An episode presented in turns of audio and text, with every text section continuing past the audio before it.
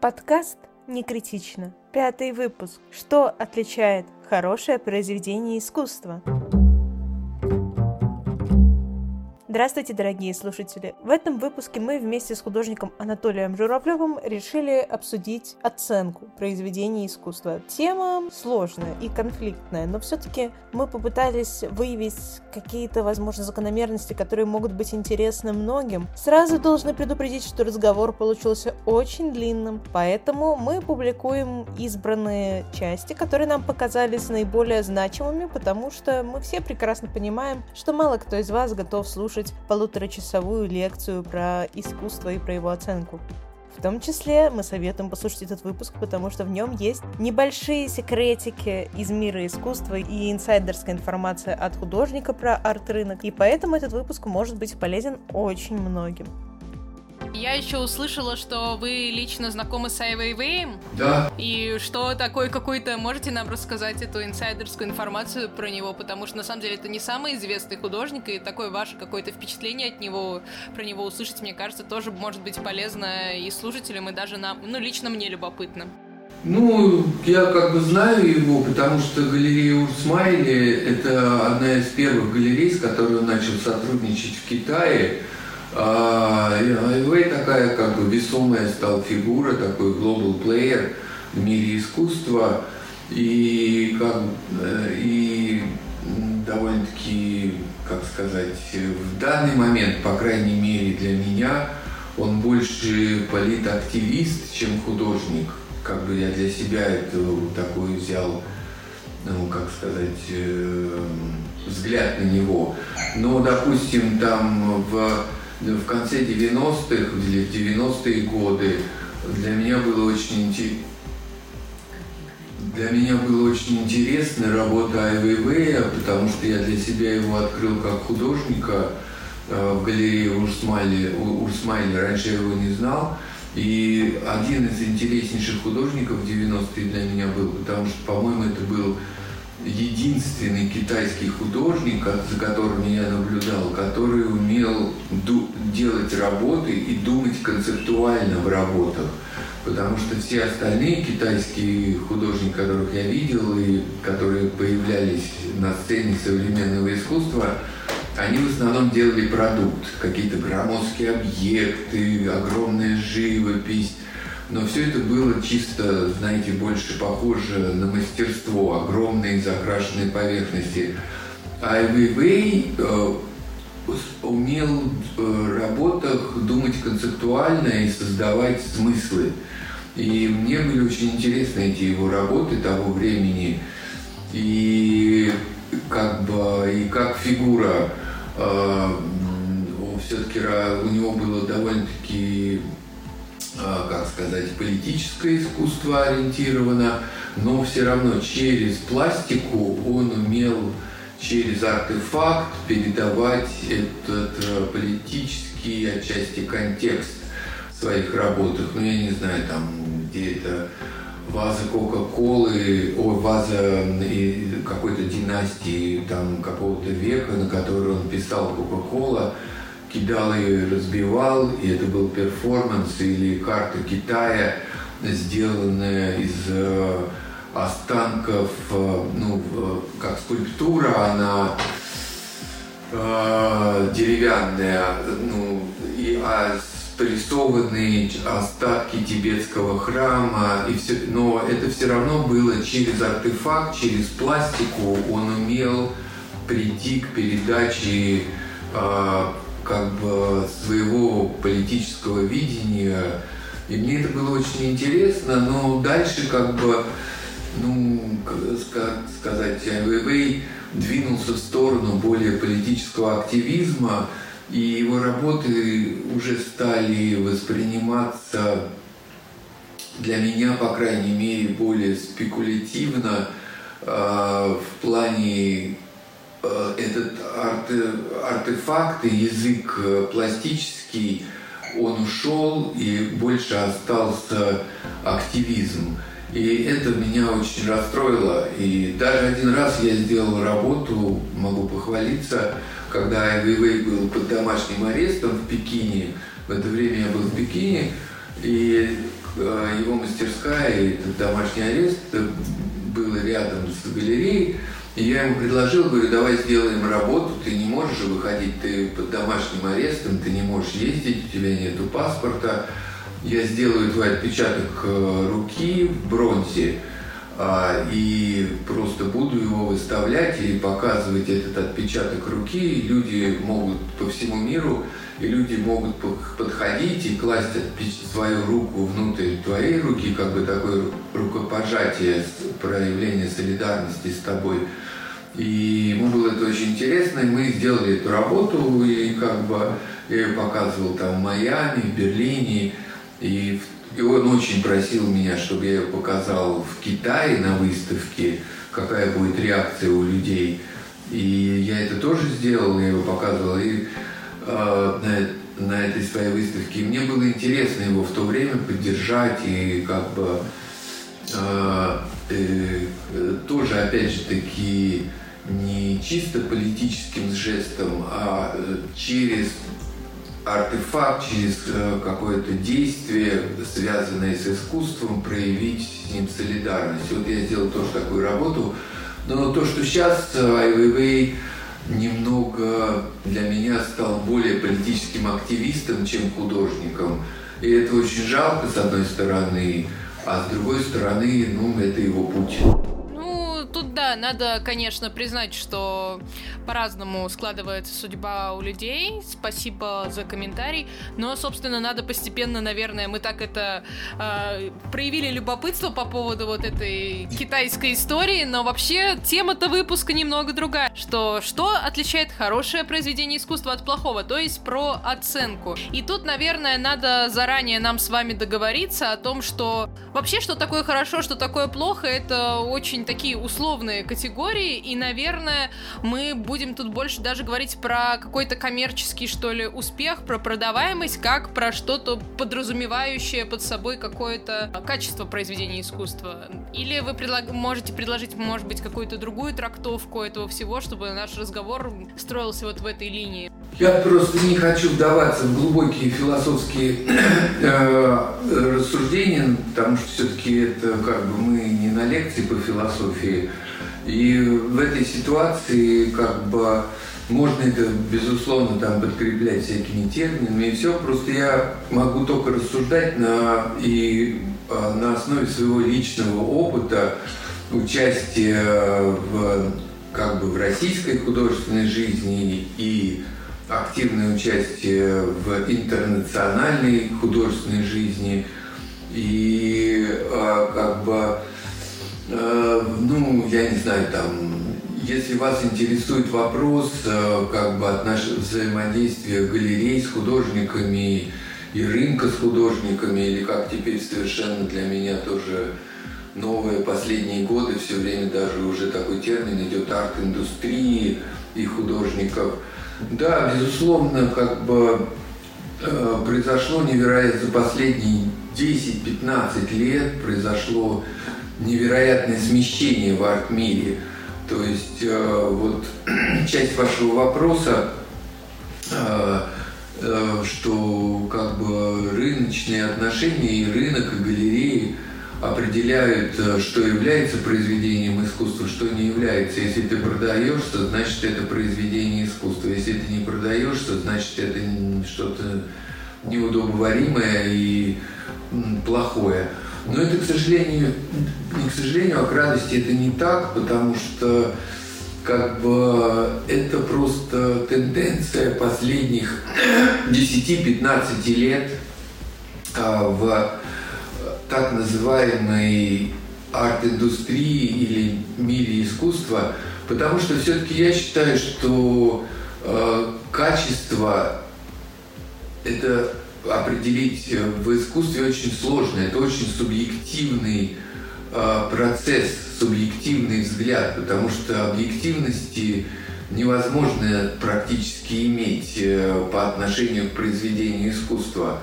Ну, как бы, но, допустим, я считаю, что все равно как есть люди, которые учили историю искусства, э, искусствоведы, кураторы, э, которые становятся потом музейными директорами, э, музейными сотрудниками и всю жизнь занимаются, э, как говорится, пытаются понять, откуда ноги выросли у этого автора произведения современного искусства, который показывается сейчас.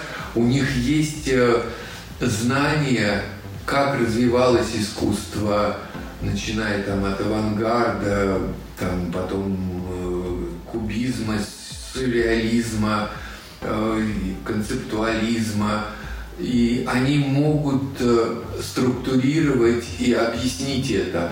Но тенденция, к сожалению, сдвинулась в сторону рынка, потому что рынок искусства набрал невероятные обороты, и для многих э, рынок является критерием, что является искусством, что не является искусством. Если мы берем как бы индустрию искусства, э, то есть как бы, ну вот мой яркий пример, я все время его привожу, как вот э, есть ярмарка, самая известная арт-ярмарка в мире, это Арт-Базель. Арт-Базель, он есть Арт-Базель Майами, Арт-Базель Гонконг – в данный момент они захватывают Париж. Что я сказал по поводу, э, что рынок начал определять, кто является художником, а кто нет.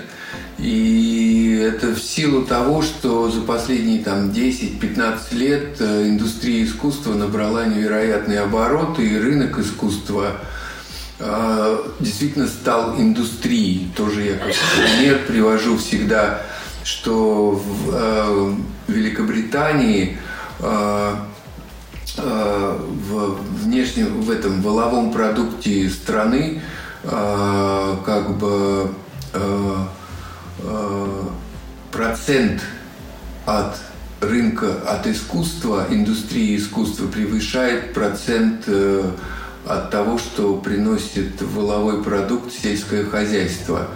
Это просто невероятно но это реальность в данный момент.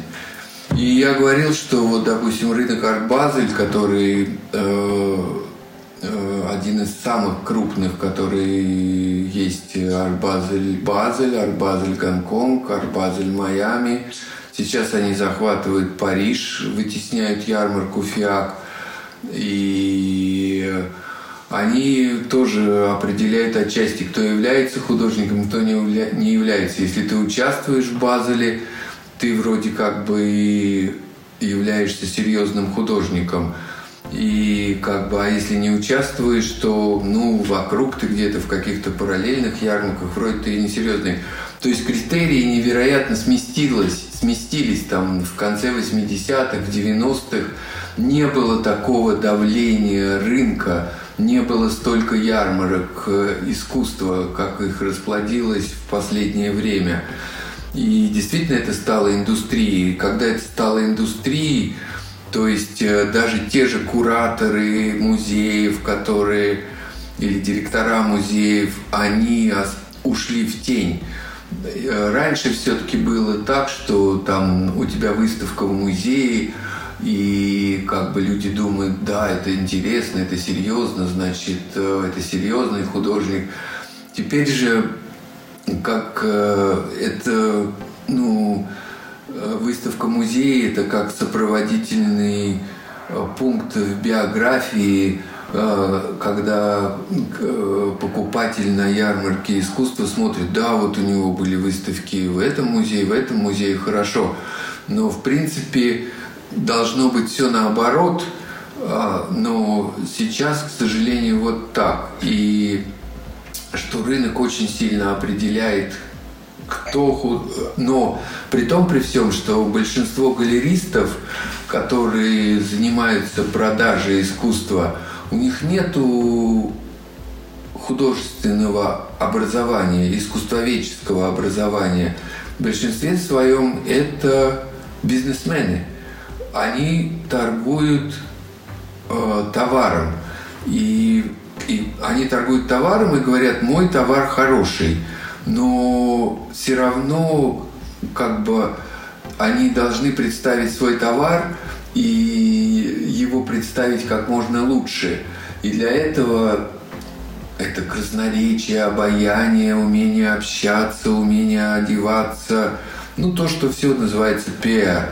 И как я тоже привожу шутку всегда для меня, если на ярмарке Арбазель или на другой ярмарке искусства всем раздать одинаковые помидоры одинакового качества, один галерист продаст больше помидоров, другой галерист продаст меньше помидоров. А вопрос, а почему? один продал больше, а другой меньше. И вот э, это понять очень сложно и простому неподготовленному человеку. Ну, убедить, что мои помидоры лучше, вот задача арт-рынка. И в этом есть, э, на мой взгляд, проблема. И уже многие ее понимают, но пока сделать с этим ничего не могут. А скажите, а как вообще в принципе устроен арт-рынок? Вот со стороны какого-нибудь неизвестного художника, потому что все говорят, что арт-рынок сужается, расширяется, что у кого-то есть менеджеры, у кого-то нету менеджеров. Но вообще в большинстве и просто обычным людям вообще непонятно, что вообще происходит в этом арт-рынке. Бизнесмены, это вот мы сейчас узнали, что оказывается, что большинство, а, допустим, арт-дилеров, людей, которые продают искусство, они в большинстве своем а, не искусствоведы, а как бы бизнесмены, менеджеры, люди не совсем из мира искусства, так как мы понимаем, как искусствоведы понимают этот мир искусства. И еще нам все очень прорекламировали и рассказали, что у вас есть удивительная история про продажу неизвестной художницы, которую надо обязательно услышать.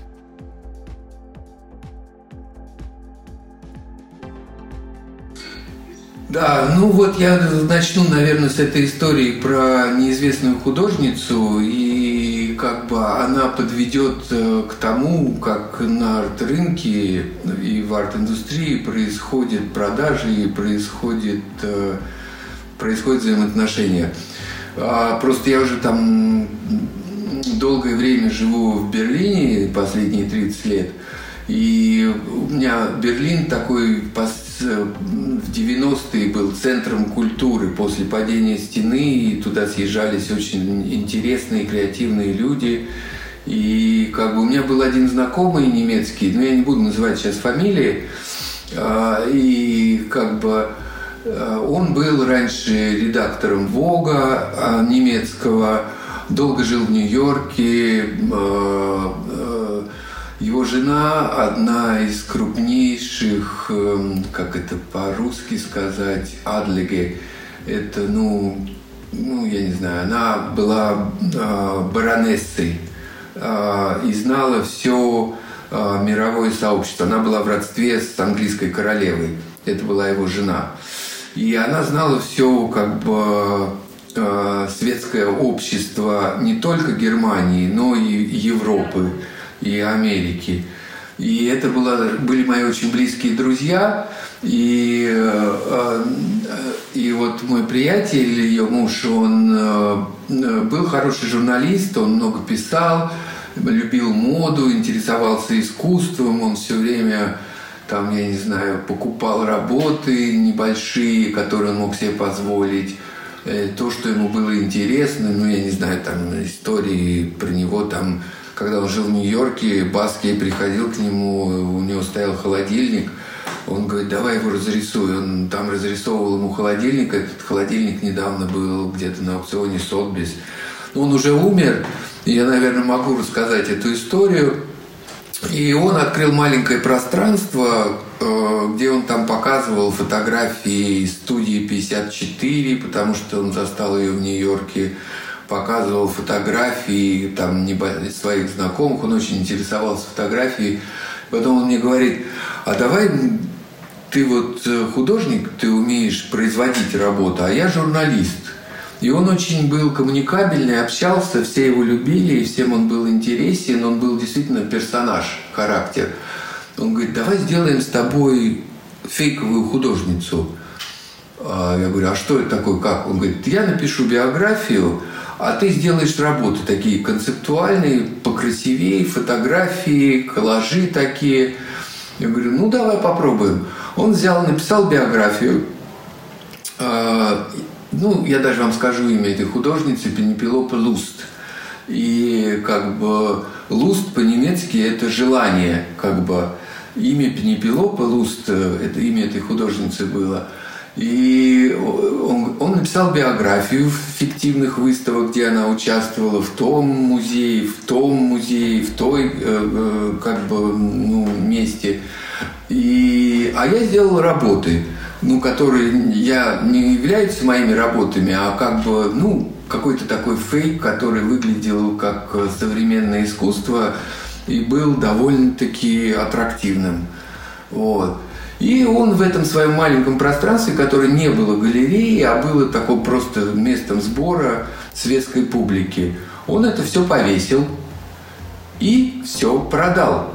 И продал это людям, которых он знал. Это крупным коллекционерам. Ну, коллекционеры – это тоже люди из светского общества. Для них э, Э, создание коллекции или покупка произведений искусства – это такой как бы э, билет э, высшее общество или там для какого-нибудь менеджера банка это билет высшее общество, купить работу современного искусства, ты можешь познакомиться с кем-то из высшего света, а он знал весь этот высший свет. Весь высший свет скупил эти работы Пенепелопы Люст, там по 4, 5, 10 тысяч евро. Вот, все купили. И что самое интересное, потом эти люди подходили и спрашивали после уже закрытия выставки распроданной, ну, когда там через месяц, два, три, ну, когда же будет, будут новые работы этой художницы? И мой приятель отвечал, вы знаете, она так не любит публику, она такой загадочный персонаж, она такой интроверт, мы не знаем, когда, я не знаю, когда будут ее новые работы, но я постараюсь. Но самое интересное, потом мой приятель уехал из Берлина и поселился под Франкфуртом, э, в окрестностях, Фран... в окрестностях Франкфурта живет очень много немецких крупных коллекционеров. Это такие районы Бад Хомбург и все, где живут богатые люди. И у них крупные, очень огромные коллекции современного искусства. И он один раз мне звонит оттуда и говорит, ты знаешь, меня пригласили там на обед к крупному коллекционеру. Вот, и я, говорит, хожу, и он мне показывает свою коллекцию и говорит, вот это базилец, это кифер у меня – вот это вот Энди Орхол у меня висит. А тут у меня одна очень интересная молодая немецкая художница Пенепелопе Луст. Я купила и перекупил ее у такого-то другого коллекционера. Вот. И Нись, этот мой приятель говорит, я стою, у меня красные уши. Наша с тобой Пенепенопа Луст висит рядом с Кифером, Базлицем и Энди Орхолом, как молодая э, немецкая художница. Ну, вот этот пример говорит о том, э, мы делали это не ради денег, э, не ради того, чтобы что-то заработать, не ради того, чтобы что-то обмануть, просто поиграть с этой системой. Вот. И как бы вот это о многом говорит, как функционирует и работает этот рынок искусства. Был мой приятель с его женой графиней, которые знали весь мир богатых людей, и они могли просто навешать лапши на уши, что Пенепелопа Луст – прекрасная немецкая художница. Так и работает в большинстве своем этот рынок искусства. То есть получается, что успех, он во многом конструируется благодаря какому-то кругу общения, что ли? Безусловно, да. Но это не только круг общения, но, безусловно, есть э, как бы талантливые художники, которые многого добиваются, но в соврем... э, сами пытаются, чтобы их заметили. Есть какой-то нерв в работах, э, который все равно остается замеченным. И дальше, конечно, безусловно, очень много зависит от э, личности художника, от его умения, э, как говорится, не то, что себя продать, а ну, от его характера, от его поведения, умения общаться, умения э, как бы э, продать э, не только работы, но и, как говорится, продать себя отчасти. Вот. И это все связано с современ... развитием современных технологий, современным миром. И часть пиар для того, чтобы сделать карьеру, очень важна стала в современном мире. Раньше же не было такого обмена информацией в 90-е. Ты должен был посылать какие-то слайды куда-то по почте, отправлять по факсу свою биографию. В данной ситуации ты нажимаешь, у тебя выскакивает уже работа, существует уже теперь в связи с пандемией, очень развелось онлайн-ярмарки, э, все ты можешь увидеть в интернете, посмотреть, все стало мгновенно. И пиар для того, чтобы себя раскрутить или прокачать, очень важен. И галеристы этим тоже пользуются и пытаются, ну, как бы пиар стал важен, ну, должны априори быть работы, которые обладают какой-то индивидуальностью, но для того, чтобы эти работы продвинулись дальше на рынке, очень важен пиар. И большинство, большинство чем занимается галерея, это пиаром, пиаром и пиаром. Они не могут э, ничего другого делать. Они должны тебя толкать, двигать в любые стороны. Ну, допустим, я вам скажу на примере Айвейве. Э, галерея Усмайли первые 8 лет не могла продать ни одной работы Айвейвея. Можете представить? Сколько у нее заняло времени для того, чтобы ну, сдвинуть художника с места. Сейчас его работы там, я не знаю, стоят э, под миллионы, э, миллион долларов или там 500 тысяч. И, но это заняло время, но это опять же таки Вейвей начинал в там, 80-х, э, а для современного молодого художника – то есть время сжалось и сузилось, и в связи с э, быстротой обмена информацией и той же самой конкуренцией. Теперь ты видишь, как бы э, раньше ярмарки были чем популярны, допустим, в 90-х. Ты едешь в одно место, когда еще не был так развит интернет, и ты в одном месте сразу можешь увидеть много разных художников, много разных работ из разных стран. Теперь ты можешь это сделать очень просто в интернете. Вот. А ярмарки современного искусства в то время давали эту возможность увидеть много в одном месте разного и со всего мира. Может быть, они на этом и так успешно продвинулись вперед. А сейчас ситуация изменилась, но все равно до сих пор, даже если вот люди, поступающие в Академию художеств Берлинскую, перед тем, как э, сдать, э, ну, подают заявление, и там э, приносят свои работы на просмотр, и кому там в класс они хотят или еще что, им дают такую анкету, которую они должны заполнить. И впереди этой анкеты написано, вы же знаете, вы должны знать и быть проинформированы, что только там 5% из всех э, как бы э, художников, которые учились в этой академии, э, живут от искусства. Остальные 95% нет. Чтобы их не то что напугать, но подготовить к той ситуации, которая их ждет.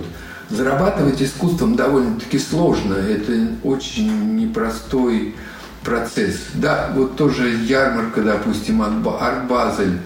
А, почему я беру Art Basel? Просто это самый простой пример. Можно брать там, я не знаю, FIAC, Париж, или, я не знаю, Фрис, Лондон. Вот. Но ярмарка Art Basel, они провели статистику, а, ну, в среднем в Art Basel е участвуют 256 270 галерей. На стенде каждой галереи висит порядка 10 художников. Ну, представьте, это где-то 300 художников, 3000 художников получается, да? Так, давайте, ну, мы можем попытаться заняться занимательной математикой. А, то есть примерно 270 галерей, и от каждой галереи по сколько художников? Ну, 10. Ну да, 3000, все верно, абсолютно. Три тысячи. Ну, отрежем еще первый этаж Базеля, где висит классика и торгует уже умершими, и все, оставим только второй этаж. Полторы тысячи художников, э, которые ныне живущие и как бы активно функционируют и работают, и производят работы разного возраста, от молодых до среднего или старшего поколения, которые ныне живущие. Они провели статистику, а, сколько из этих художников останутся в истории искусства, которые ну, будут э, висеть в музеях, еще что-то. Это было порядка 3-4%. Все остальное, оно где-то растворится и не будет уже заметно. Это будет просто являться фоном. Ну, вы можете себе представить, вот из этих полторы тысячи, которые активны, активны на рынке, активны э, на выставках, они будут забыты. Это уж такая у нас сейчас теперь э, суровая реальность. Такая наша современная, что это очень много людей остается за бортом. Про это написана не одна книга, особенно в отношении творческих индустрий. А ведь вы, Анатолий, получается, уже очень давно, ну, относительно нашего возраста, по крайней мере, очень давно занимаетесь искусством, то есть вы еще в советское время были художником, да? Да. И что вы думаете, вот вообще так э, поменялось относительно того, что вот что раньше было востребовано, а что сейчас, что ожидается от художника, то есть как сместился вектор за такой длительный срок, мне кажется, у вас опыта много появилось на этом. Опять же, я начинал в 80-х, и это еще было до перестройки, был Советский Союз, это длительный путь я прошел, и э, как бы отчасти э, как бы мне просто так случилось э, в связи с развитием моих жизненной ситуации, моих жизненных событий. Я застал интересные времена перестройки в России, в Советском Союзе. Это 90-е годы и старался тоже активно участвовать, насколько это возможно, э, в российской ситуации. Но при том, при всем, как бы мне э, моя жизнь прошла отчасти в Европе, в Германии и в Берлине, городе, который в 90-е годы был, пожалуй, центром искусства современного. И у меня есть опыт э, российской ситуации, отчасти советской ситуации, Советского Союза и западной ситуации. И когда я начинал, э, я никогда не думал, что вот в 80-е годы, что я когда-нибудь что-нибудь продам. Вот мое произведение искусства может кто-то купить. У меня даже этого не было в голове. Для меня это не являлось товаром или средством заработка. И когда в 80-е годы, я уж не помню, какой-то там 83-й, 4 год, или я подошел э, э, какой-то из шведского посольства, он был аташе по культуре, и купил за 100 долларов э, какую-то мою работу, я просто был шокирован. Я понял тогда, что, может быть, это стоит денег – но идея заниматься искусством была абсолютно другая. Ты думал, что ты можешь изменить мир, ты что-то сделать другое, ты можешь что-то изменить. Ну, как в России говорят, что поэт это больше, чем поэт, и художник у нас в России художник это больше, чем художник. Но проходя этот свой жизненный опыт в России и начиная свой жизненный Э, путь в Германии, опыт, который я приобрел, я понял одну забавную вещь, что для меня искусство является образом жизни, а не профессией. И это у большинства людей моего поколения, которых я знаю на Западе, и у это одна из проблем, допустим, для интеграции в западный мир искусства. Потому что на Западе художник – это профессия. Художник – это профессия. То есть э, э, а для меня это образ жизни. И отчасти я не смог в себе это изменить. молодое же поколение художников российских, или они уже больше относятся э, к этому как к профессии, а не как к образу жизни. Я был на одной презентации лекции в Москве, э, в музее Art for было это, и там какой-то ну, молодой художник пытался рассказать о своих работах, и он уже говорил об этом как об арт-практике, как о... Э, у него было абсолютно профессиональное отношение. И вот это поменялось, я думаю, что э, появился какой-никакой арт-рынок в России. В моей молодости этого не было. Мог прийти какой-то зарубежный дипломат, что-то купить или Э, коллекционеров практически не было. Сейчас у нас появились какие-никакие коллекционеры, какие-никакие коллекции. Музеи стали интересоваться тоже произведениями современного искусства. Вот это изменилось. Для них это, для молодежи, я думаю, это тоже стало другое восприятие мира, для них это стало тоже профессией вы думаете, вот тогда уж раз мы так про профессии начали говорить, то тут, конечно, сразу хочется сказать такое известное слово «успех». И вот как лично вы можете определить, что такое успех для художника? Ну, вы знаете, есть коммерческий успех, а есть успех, э, который он более такой, как сказать, э, не то что инфантильный, он более ну, на примере себя я скажу, что для меня успех – это э, не только коммерческий успех. Это приятно, когда ты продаешь или как бы что-то у тебя все успешно.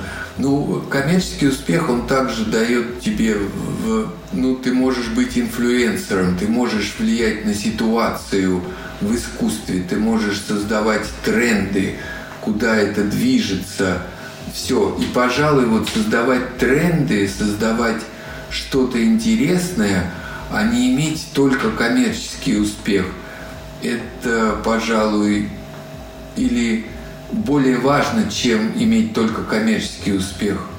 Ну, я могу сказать на примере там одного крупного коллекционера искусства. Вот есть такой коллекционер Ули Зик – это крупнейшая коллекция китайского искусства, и есть у него тоже работы европейских художников, которые вот Улизик открыл сейчас музей М+, в Гонконге. Это крупнейший музей современного искусства в азиатском регионе, сравним по уровню State Modern в Лондоне. А, то есть Ули там, а, у него коллекция порядка пяти тысяч произведений искусства. Пяти тысяч и там 1700 произведений он передал в Гонконг. Ну, допустим, мы с ним общаемся, и есть там работы у него дома в столовой висят, которые стоят там 12 миллионов долларов и китайских художников. Вот. А потом он купил квартиру в Берлине, э, и там висят работы, и я даже не знаю этих художников, но очень интересные работы. И Уля мне говорит – ну, ты вот это вот хорошая очень художница, мне так нравится, я ее собираю. Ну, говорит, у нее нету коммерческого успеха. Но как художница она действительно очень интересная. Ну и все равно в этом мире коммерческий успех не решает всего. Есть вещи, которые являются культурным слоем, и быть частью этого культурного слоя, который останется в истории, вот это является, наверное, успехом. Потому что я знаю очень много художников, у которых есть коммерческий успех, но которые ничего не представляют для, из себя для истории искусства. Ну, если уж мы начали говорить про историю искусства и про все такое, у нас есть э, последний вопрос. И он про то вообще, насколько вот именно там журналисты, критики могут что-то решать в арт-индустрии, в арт-бизнесе. То есть насколько вообще значимо в современном мире роль вот такого критика, который может ли он кого-то возвысить или наоборот принизить, или это уже второстепенное становится и уходит на второй план? Вы знаете, ну тема как бы таких креаторов и опять же таки, это все связано с развитием современных медиа и современной информации, э, взаимообмена информацией, передачи информации, она очень изменилась ситуация. То есть как бы э, в 80-е, 90-е годы и даже в начале 2000-х всегда существовали в мире искусства такие столпы кураторства, столпы критики. Это э, Харальд Земан, допустим, Акила Бонита Оливе, Джермана Чиланд. Это люди, которые ну, Джерман Чиланд создал такое движение, как критик, как искусствовед. Он создал такое движение, как Арте Повера. Арте Повер – это художники Микеланджело Пистолетто, Янис Кунелис, а, они могли что-то скреировать при помощи собрать это вместе, продвинуть дальше как движение, как тенденцию. Арте Повера – это итальянск, движение в итальянском искусстве. А, Харльд Земан. И были люди, которые, являясь невероятной личностью, продвигали движение в искусстве. В связи с современной информацией, обмена информацией, современной ситуацией, обмен информацией настолько быстрый, настолько ее много, что фигуры вот эти крупные стали растворяться, они стали дробиться. Стало очень много критиков, которые пишут там и сям, и все, где можно почитать. Раньше не было столько журналов э, об искусстве, и как бы где ты мог подчеркнуть информацию. В данный момент их очень много стало. Но, безусловно, есть яркие персоны, э, которые не той же величины, что Земан, Челанд, но они обладают, э, э, которые умеют создавать смыслы, собирать пазлы из художников.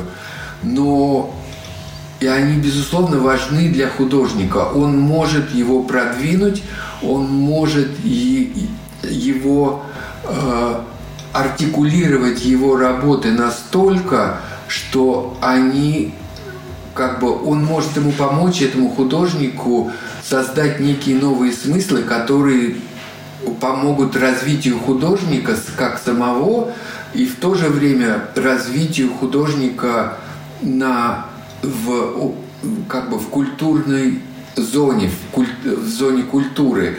Это, безусловно, на это, безусловно, тоже отреагирует арт-рынок. Вот. И, безусловно, многие пользуются галеристы, они заказывают статьи про художников критикам, которые добились чего-то и которые важны. Это, безусловно, помогает художнику в карьере. Вот. Не знаю, если я понятно говорю или нет. Но... Да, я думаю, я поняла, да. Я думаю, что мысль э, абсолютно ясна. На этом пятый выпуск подкаста «Некритично» завершается. Ставьте сердечки и пишите отзывы на вашей платформе, где слушаете, для того, чтобы как можно больше людей узнало об нашем подкасте. Или даже поддержите нас на Boosty, выберите удобный для вас уровень поддержки.